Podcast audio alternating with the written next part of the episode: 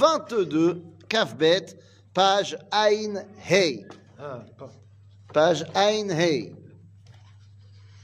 Ok? Ouais. Tiens. Ish. Esh. Voilà, Aïn. Aïn. Ain Hey. On va retrouver. Pourquoi tu vois Esh dans Aïn Ok.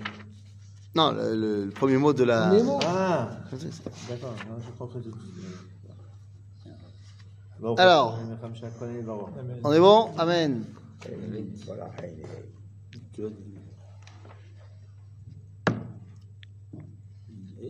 Ain Hey.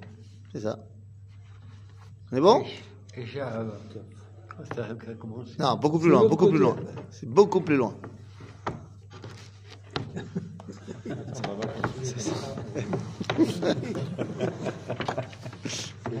On est bon?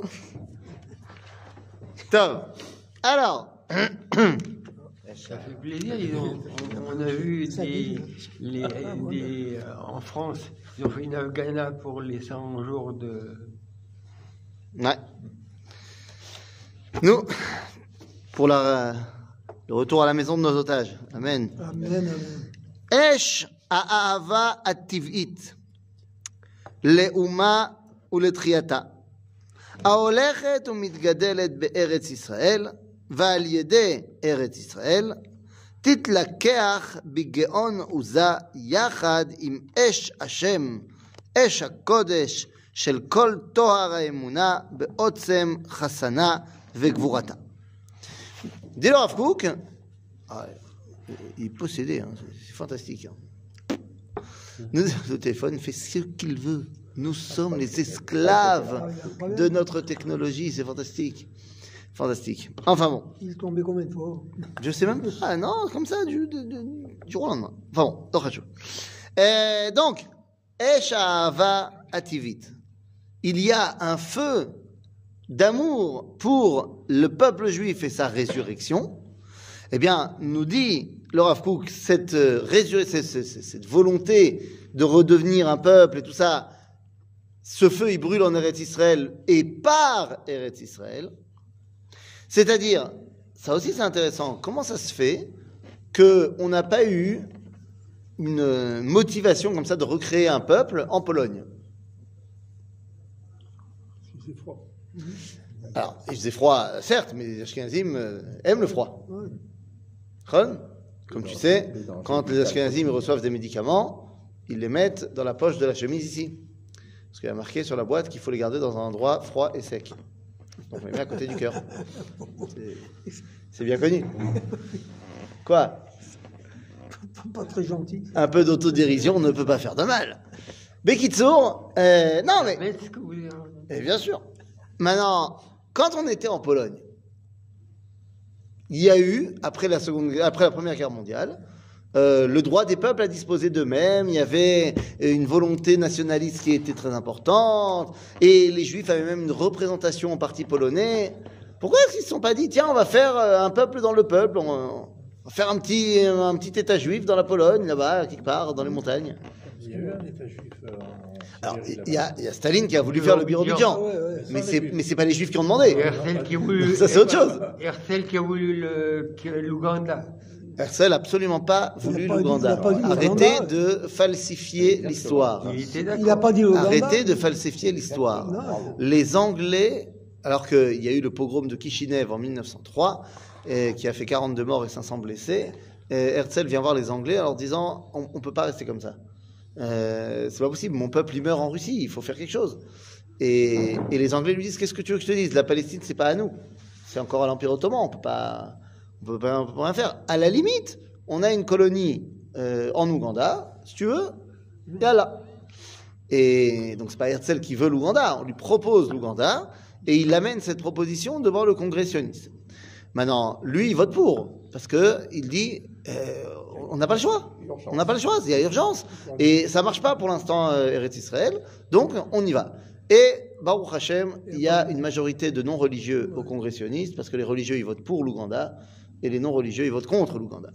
Et heureusement qu'on avait une majorité de non-religieux, comme ça on n'a pas été en Ouganda. Même si Euh, bon, Ouganda, ça aurait pu être sympa, on aurait pu faire des safaris sympas, le lac Victoria, tout ça, il y a quelque chose à faire.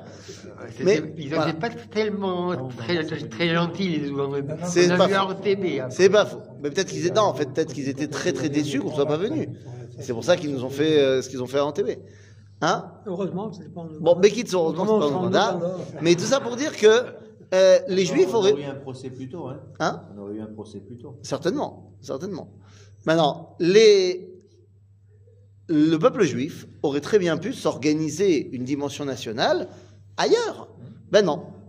Il semblerait que lorsqu'on est ailleurs, eh bien, il n'y a pas ce feu dévorant de la nation d'Israël.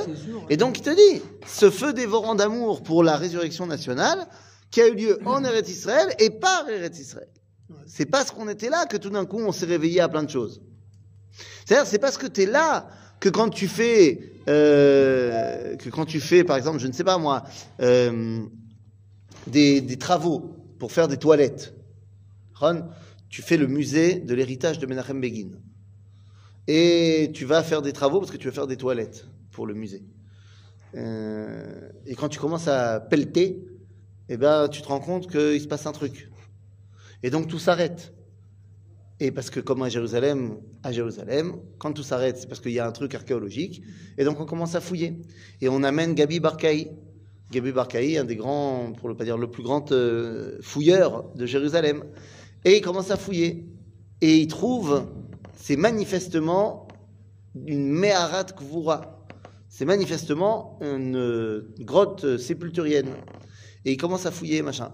Et il fait passer une moda, passer une- un message dans le journal, disant que s'il y a des écoles qui veulent participer aux, fouilles, bah, elles peuvent venir aider. Il y a une école, si je ne me trompe pas, de Mevaseret Sion qui répond euh, favorablement à l'annonce. Les équipes vont leur donner des consignes très claires, qu'est-ce qu'on fait, qu'est-ce qu'on fait pas, machin. Et puis, Gabi Barkaï lui dit, tiens, tu prends ça, voilà, un pinceau, euh, là-bas, on n'a pas encore fouillé, il y a aussi une autre grotte, débrouille-toi. Allez, vas-y. Et toute l'équipe est concentrée sur le, vrai endroit.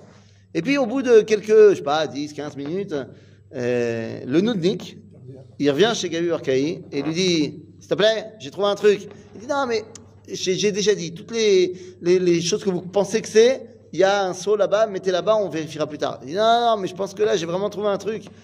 Et euh, ah, bon, bon, quoi? Et il lui montre un crâne. Pas un petit, un crâne. Et là, alors que lui, il avait rien trouvé encore, l'archéologue. Et là, il se dit, ok, on arrête tout, on va voir là-bas.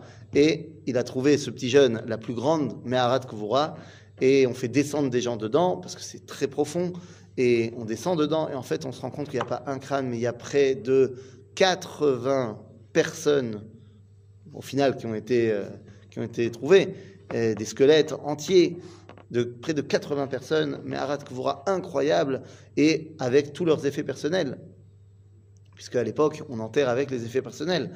Et puis tout d'un coup, on sait qui sont ces gens-là.